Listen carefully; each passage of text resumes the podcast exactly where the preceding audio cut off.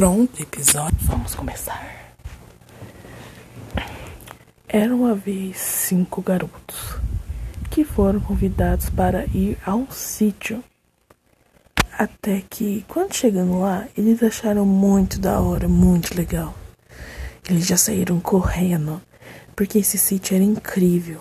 Tinha lago, tinha piscina, tinha campo de futebol, tinha dois andares, era muito legal, tinha até um balanço.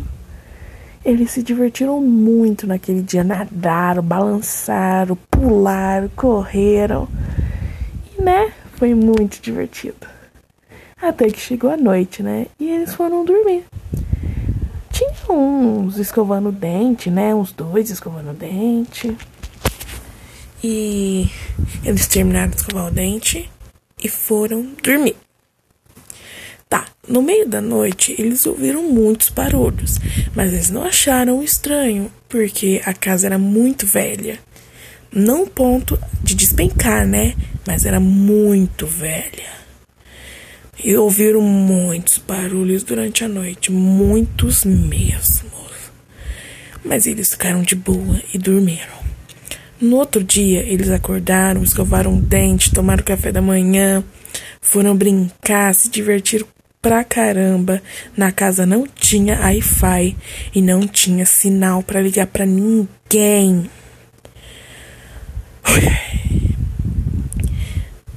Os nomes deles eram Henrique, Gabriel, Gabriel e Mateus. Tinham dois Gabriéis.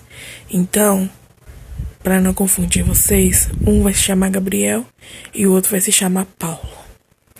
Certo.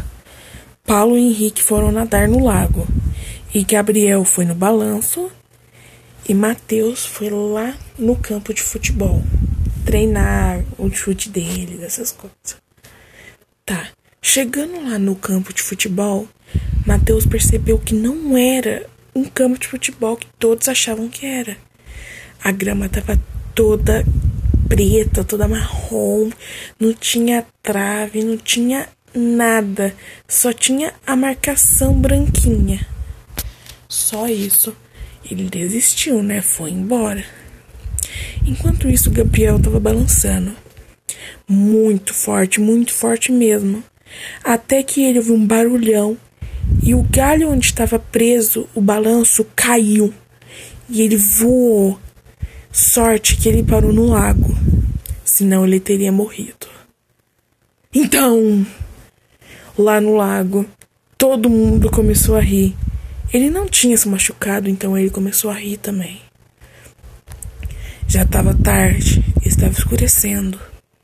Eles foram escovar, eles foram jantar, depois escovar o dente e dormir. Quando foram dormir, eles ouviram um barulhão de madrugada e todos acordaram. Até que Mateus estava em pé na porta. Quando eles chamaram Mateus, vem Mateus, anda logo, para de graça. O Mateus olhou para trás. A cara dele estava toda cheia de sangue. Eles que começaram a gritar, apavorados, gritaram, gritaram, gritaram e foram pegar o Mateus, mas quando chegou lá, algo puxou o Mateus. E sim, puxou o Mateus.